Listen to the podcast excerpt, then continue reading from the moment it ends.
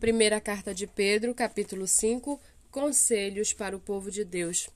Aos presbíteros que há entre vocês, eu, presbítero como eles, testemunha dos sofrimentos de Cristo e ainda coparticipante da glória que há de ser revelada, peço que pastoreiem o rebanho de Deus que há entre vocês, não por obrigação, mas espontaneamente como Deus quer, não por ganância, mas de boa vontade, não como dominadores dos que lhes foram confiados, mas sendo exemplos para o rebanho.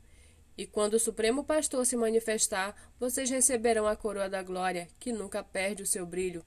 Peço igualmente aos jovens, estejam sujeitos aos que são mais velhos, que todos se revistam de humildade no trato de uns com os outros, porque Deus resiste aos soberbos, mas dá graça aos humildes. Portanto, humilhem-se debaixo da poderosa mão de Deus, para que ele, em tempo oportuno, os exalte. Lancem sobre ele todas as suas ansiedades, porque ele cuida de vocês. Sejam sóbrios e vigilantes. O inimigo de vocês, o diabo, anda em derredor como um leão que ruge procurando alguém para devorar.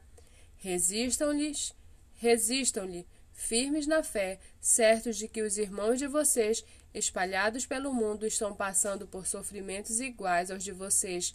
E o Deus de toda graça, que em Cristo os chamou à sua eterna glória, depois que de vocês terem sofrido por um pouco, ele mesmo irá aperfeiçoar, firmar, fortificar e fundamentar vocês.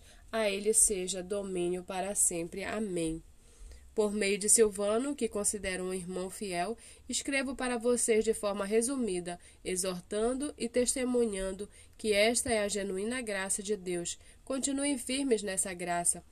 Aquela que se encontra na Babilônia, também eleita, manda saudações, e o mesmo faz o meu filho Marcos. Saúdem uns aos outros com um beijo fraterno. Paz a, paz a todos vocês que estão em Cristo.